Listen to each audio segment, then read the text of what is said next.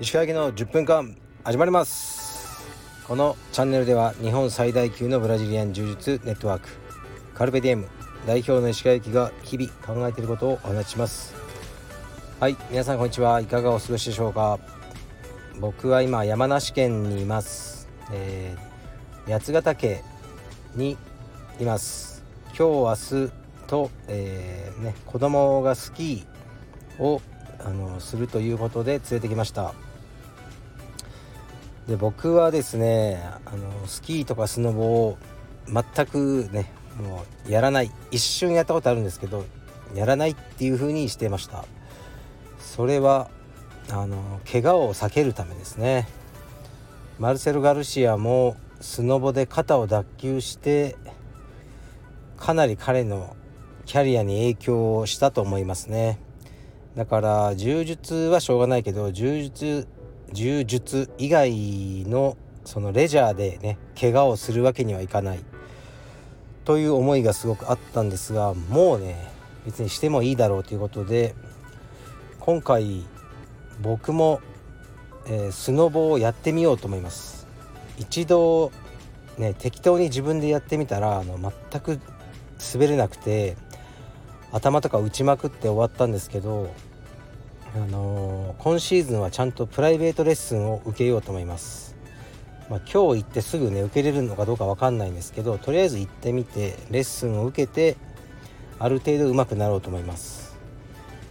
なねなんかあのどうせ冬は何度も行かされるんですよ。でその度に僕はスキーはやらないって言ってずっと温泉に入ってたりホテルの部屋で読書とか仕事をしてるっていうね毎日そういうあの毎年そういう感じだったんですけどどうせならね僕も楽しみたいなっていうことで今年から遅いねスノボデビューをしてみようと思ってます。スノボってそんなじじいでも結構うまくうまい人多いですよね。全く知らないから分かんないけど滑るだけだろうみたいな。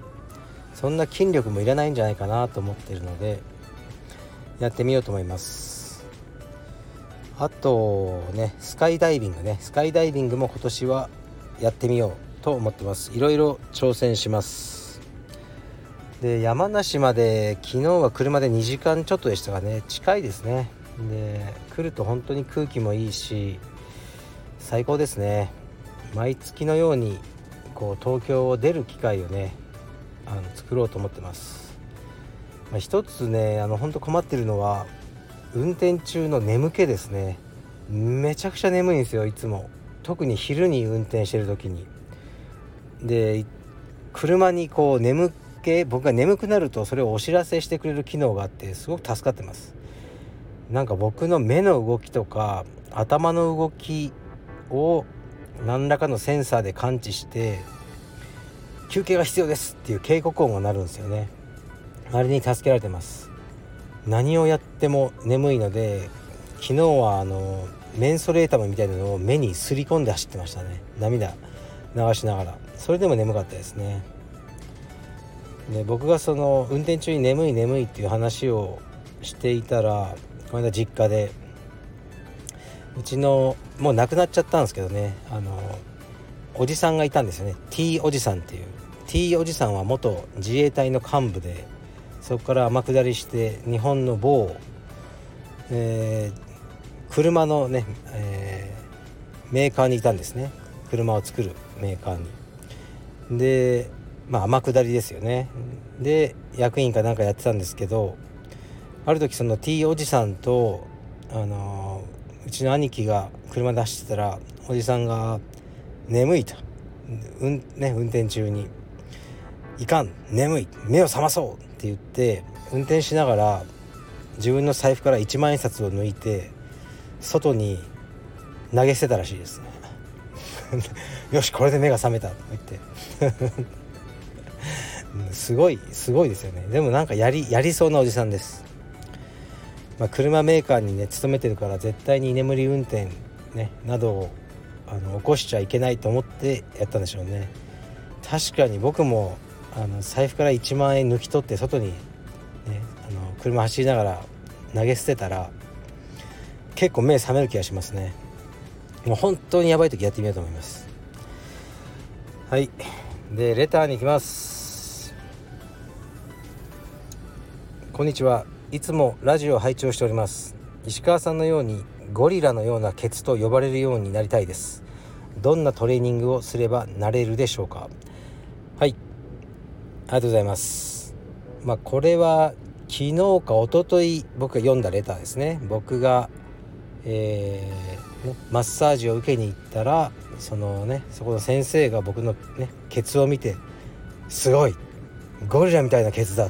これはゴリラだ」とこうずっと言いながらね針を打ってくれたっていう話をしたんですが、まあ、一つは僕は反り腰なんです。腰が反ってるからこうお尻がこうどちらかというとこうプリッと上に上がってそのねプリケツに見えるんですけどいいことじゃないんです。反り腰って。姿勢も悪くなるし反り腰だとウエスト太く見えるんですよ。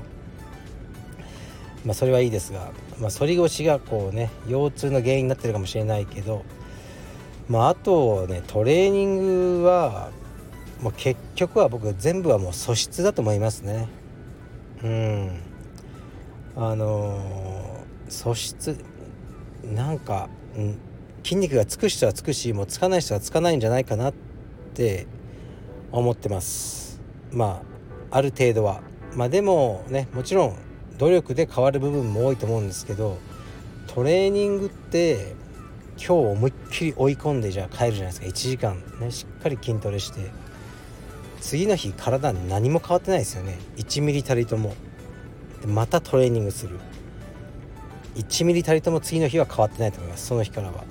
でそれを、まあ、23ヶ月やると少しん？って変わる程度だと思うんですね。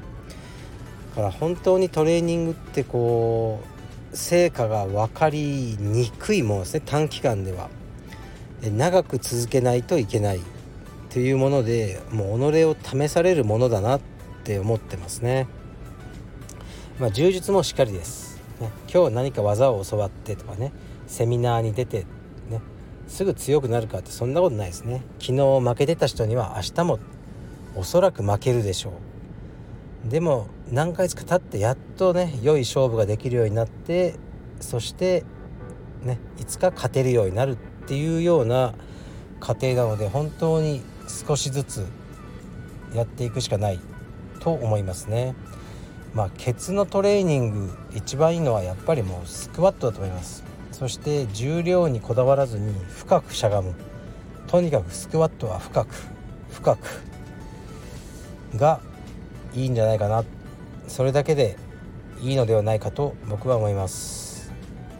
うんトレーニングね。トレーニングの話はねよくしてますよねここ1年。僕もやっぱ腰痛とかね、まあ、精神的なねいろいろ悩みとかもありこう集中できてなかったんですね。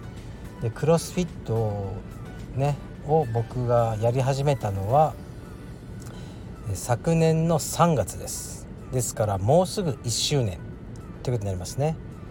でこの10ヶ月間ぐらいはうんまあそうですね。週6で何らかのトレーニングはやってきたと思いますね。週6.5ぐらい。何もやらない日っていうのは本当にないですね。でそれをあのー、ねやり通すっていうか、まあ、偉くとも何ともないですね。自分のためにやってるんで。偉いとかねこうやり通せたとかそういうふうに誇ったりする気持ちもないんですがやってこれたのはやはりあのー、なんだろうなもうピュアな、ね、充実に復帰したいという気持ちと、ねまあ、僕の息子と一緒にやってる、ね、息子も週7トレーニングしてるんですけど、ね、自分が全くやらずに息子にただやれっていうのはまあ絶対ダメだろうなっていう思いがあって、ね、僕も毎日やってます。ですから今の僕の生活の中心は僕のトレーニングと息子のトレーニングですね。それで一日の大半が終わってしまう生活になってますね。なかなかね大変ですよね。来週こうレスリングのクラスにね息子を連れて行こうと思ってるんですね。まだ見学か体験なんですけど。でうちからね多分車で40分ぐらいかかるんじゃないかなと思いますね夕方。でえー、っとクラスが2時間あるんですね。でまあちょっと聞いたところねあの親御さんは見ない方がいいって言われたんですね。これは僕は賛成なんで分かりました。じゃあ外に出てますって言ってで2時間待ってでまた、ね、40分運転して家に帰ってこないといけないということなので、まあ、結構時間取られますよね。でできれば週3ぐらいはやりたいなと思っているのでこう時間をね確保その前に自分の通常の仕事を終わらせておかなければなと思いましたね。でこの2時間どうしようってねこういう考えるの結構好きなんですよ。そこでこう無駄にしたくないんですね。早速そのレスリングクラブの近く、の施設をねいろいろと見てみたんです。美味しそうなねご飯屋さんはないか。ここで夕飯をね僕だけ済ますっていうのもいいなっていうのもあるしねなんか銭湯とかあったらいいな。お風呂入ってるね2時間もあればゆっくり入れるしいいなっていうのとあとジムですね。筋トレのジムはないかなってあの探したらあるんですよ。だからこれはいいぞと、息子を教室に入れた後に僕は飯またはトレーニング。そして銭湯に入ってね。